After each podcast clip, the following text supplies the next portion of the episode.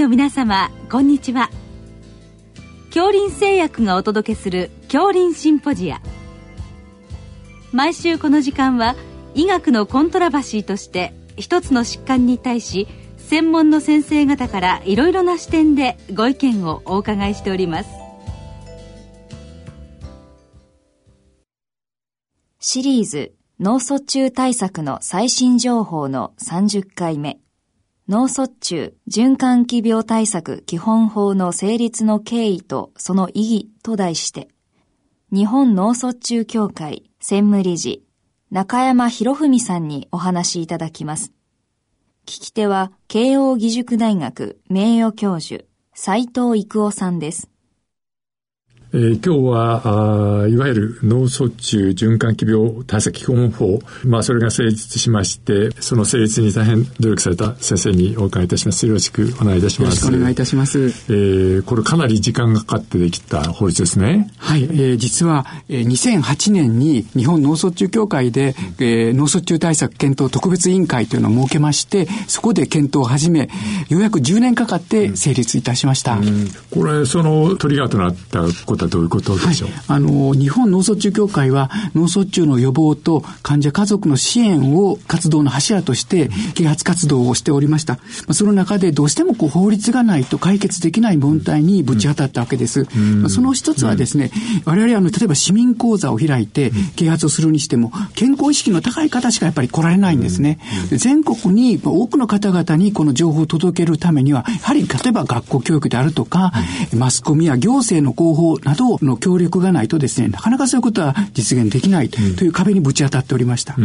うん、またですね、この超急性期の治療というのが非常に進んで、例えば、えー、TPA による血栓溶解療法であれば4.5時間以内に病院に来ればですね、まあ、そういう治療を受けられる可能性があるわけですけども、そのためには患者さんに、えー、脳卒中の症状を知っていただいて、疑って救急車を呼ぶということを普及しないといけないんですが、まあ、そういう教育もなかなか我々だけでは十分できない。それから受け皿となる病院の方の整備も必要、それから救急隊員の搬送体制も、これも整備しなきゃいけないと。また、えー、その救急車でどうしてもいけないとか遠隔医療ですね。えー、これは、あの、テレビ電話のようなものを使って、遠隔地から専門医が診断をして、例えば現地で TPA を投与して、えー、専門病院に搬送するというような仕組みなんですが、まあ、そういったことの普及も必要であると。まあ、こういったこと、それから、まあ、あの、発症登録によってですね、全国での発症状況、治療状況の把握ということがやっぱり必要だということを我々認識しておりました。まあ、これらの問題を解決するにはどうしても法律が必要だということで、うん、この脳卒中対策基本法を2009年にですね、うん、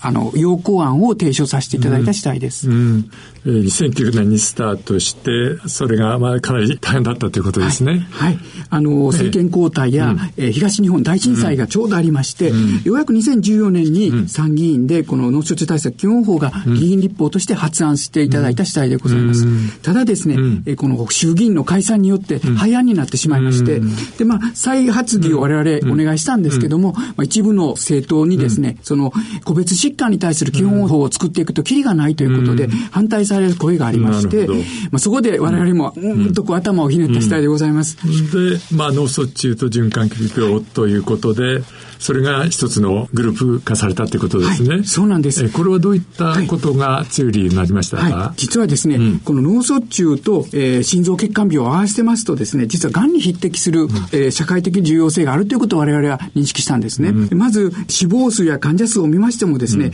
えー、脳卒中と心臓血管病では癌と同じく30万人ぐらいの死亡数があると。それから患者さんの数にすればですね、癌の方よりも多いと。えー、それから今後どんどん増えていくと予想されている。そしてまた医療費についてもですね、えー、がんは総医療費の14%ぐらいを使われているんですが、うん、脳卒中、心臓血管病で約20%の医療費が使われていると。うん、また、寝たきり要介護の原因としてですね、うん、循環器疾患で約2割のその原因となっている。また、寝たきりについてみれば3割がですね、この循環器病であるということが明らかになりました。また、介護費用としてはですね、脳卒中に総介護費の27%が使われているということで、これはあの、もちろん患者さん個人にとっても非常に重要な病気ですし、し、また社会的にも重要な疾患であると。なるほど。また、あの、医学的利用といたしまして、この危険因子がですね、共通しているということで、予防に、えー、両方やることが、まあ、非常に連携効果があるということと、特に心房細動は、えー、予防段階、頭脳梗塞の予防については、循環器の先生方のご協力が不可欠だと。でまた、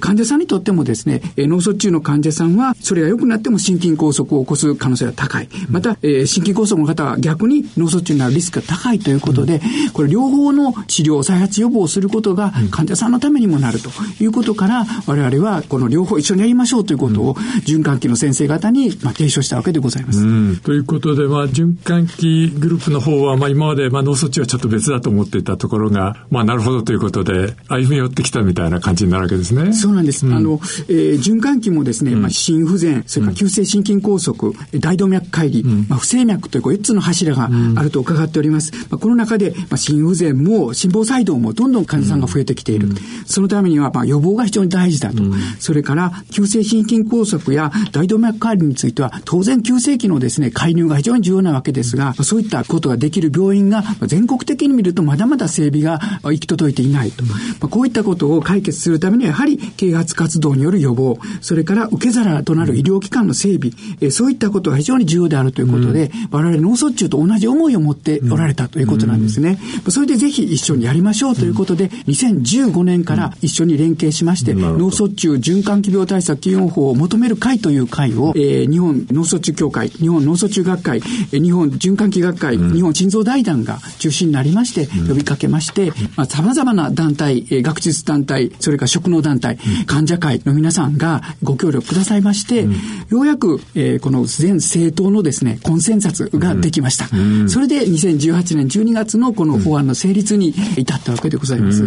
でも奇跡みたいなもんだっていうふうに言ってましたね。はい、あの、実はですね、国会にはあ非常に我々のよくわからないルールがありまして、あの、議員立法というのは、毎国会に30件ぐらい要望が出されるんですけども、その中で通るのは2件か3件しかないそうなんですね。でその2件か3件のトッププライオリティに入るためには、やはり全会派が賛成しておられるということがやっぱり必須条件と言われました。なので、いかにして皆さんに納得していただくかということと、それからいかにプライオリティを認識していただくかということで、我々陳情をですね、いろんな団体、患者さんもですね、国会議員の先生方、各政党に陳情を重ねまして、ようやく、えー、去年の国会で、しかも最終日にですね、この法律が成立したということでございます。そうですね。この、本当に良かったですね。ありがとうございます。これ、2018年の12月ですね。はい。で、施行が2019年の12月ということですね。です。はい。ですね。で、まあこれ実際この法律ではどういったったことが予想されるんでしょう？はい。あの、この法律、実は正式な名称がですね、うん、健康寿命の延伸等を図るための脳卒中、心臓病、その他の循環器病にかかる対策に関する基本法という、非常に長い名前なんですけども、うん、この頭についております健康寿命の延伸を図るというのが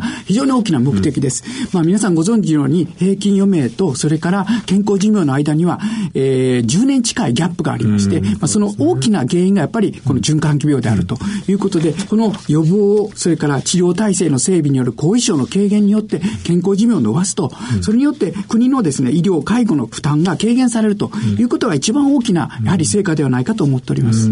となりますと、今後のあの動きとしてはどういうふうになっていくんですか、はい、えー、まずですね、うん、法律施行されますと、厚生労働省は循環器病対策推進協議会という協議会を設置いたします。うん、その意見に基づいて、政府は循環器病対策推進基本計画を立案いたします。うん、まあ、これが多分ですね、今年の夏頃までに、えー、公表される予定でございます。で、それに基づいて各都道府県が都道府県循環器病対策推進計画を立案されます。でそれに従って、まあ、えー、国、地方、公共団体は、えー、施策を実行し、また医療保険者、国民、保健医療、福祉業務従事者がですね、それに協力するということが求められます。で、そうやって、こう、皆さんで、こう、対策を推進し、それが6年ごとに見直されるという、こういう PDCA サイクルが動き始めるということでございます。PDCA ですね。はい、となると、まあ、当然あのしっかりとした登録が必要になってくるってことですね。はい、もちろん発症登録によって発症状況、うん、それによって予防効果の評価をすると、うん、で予防だけではなくてですね、うん、この実は、えー、循環病対策推進基本計画の中にはですね、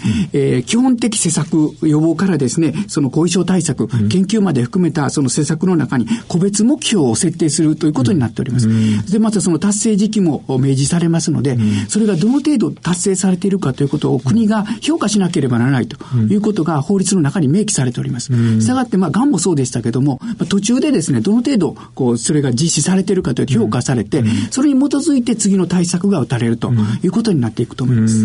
なるほど。それで今日本のこれからのその循環器病脳卒中への対策がまあ非常に進んでいくことがまあ予想されるということですね。はい、そうなるとあれでしょうかね。やはりあの医師としてもその辺の意識をまた変えてやっていく部分がありますかね。そうですね。あの今ですね、例えば、うん、特定健診ございますが、うん、これはですねメタボ対策ということにまあ、重点が置かれているのですが、まあ何のためのメタボ対策かということをもう一回見直していただいて、やはりこれは脳卒中や心臓血管病を予防するで非常に重要だという観点からですね、やはりその施工をもっと推進すると。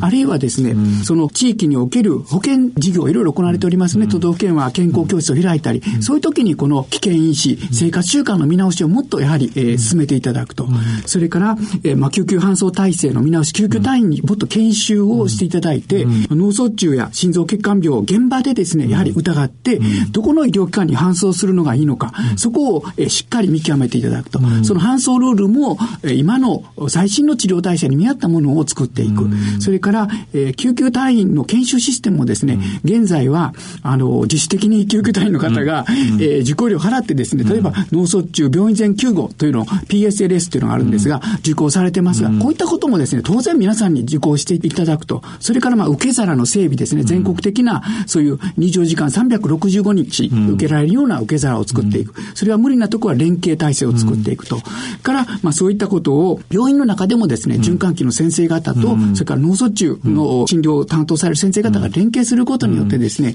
予防と再発予防をもっと効果的にしていく。それが最終的には患者さん、ご家族のやはりためになりますし、まあ、そして、まあ、社会復帰ですね。この辺はなかなか医療だけでは無理です。福祉にもご協力いただいて、患者さんの社会復帰、今、両立支援ということは非常に言われておりますが、そういうことをもっと推進することを期待しております。まあ、そういうことで、かかりつけ医の先生方の今後の役割、これいかがでしょうか？はい。あの、かかりつけ医の先生方は、やっぱり予防とですね、それから再発予防、それからまあ実際に患者さんに親身に相談に乗ってあげるという点ではですね、非常に重要な役割を担ってられると思います。うん、ただ、えー、いずれもやはり専門的な知識も必要ですので、うん、病院の専門医の先生方との連携のもとにですね、それをやっていくということが、まあ医療全体にとってもですね、患者さん、ご家族にとっても非常にプラスになるんではないかと思っております。はい。どうもありがとうございました。ありがとうございました。シリーズ脳卒中対策の最新情報の30回目。脳卒中循環器病対策基本法の成立の経緯とその意義と題して、日本脳卒中協会専務理事中山博文さんにお話しいただきました。聞き手は慶応義塾大学名誉教授斉藤育夫さんでした。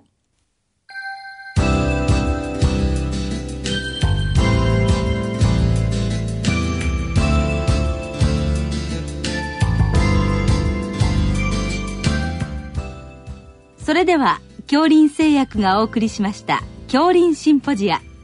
来週をどうぞお楽しみに。